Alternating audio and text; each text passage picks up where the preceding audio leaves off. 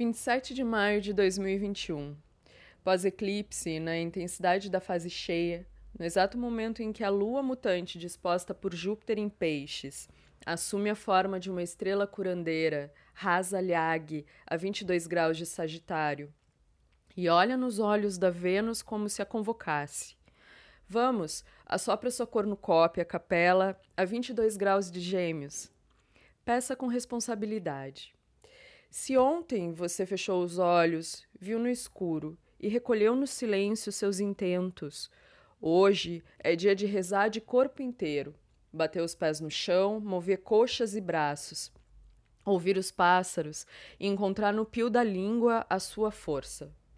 O meu salve às bruxas de antes, do agora e do depois, senhoras selvagens dos potes, patas e flechas herveiras, parteiras e poetas, que sustentam no corpo a intensidade da natureza, sabem dos seus patuás, carregos e descarregos, com estrela, mira, gira, sopro e palavra em qualquer encruzilhada.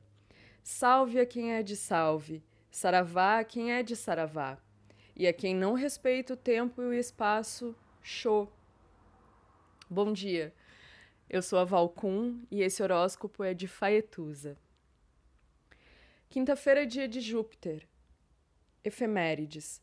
Às 11h44, Lua em Sagitário em oposição a Vênus em Gêmeos. 14h37, a Lua em oposição a Mercúrio em Gêmeos. E às 23 horas e 25 minutos, a Lua entra no signo de Capricórnio. Dia 28 do 5, a 1h32, a Lua em sextil com Júpiter em Peixes.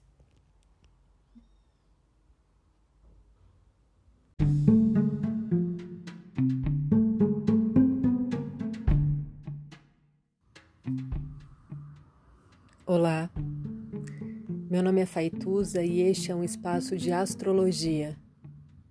Eu trago aqui a leitura do céu do dia, horóscopos como linguagem, tradução, preparo para o que virá, crítica e alguma poesia.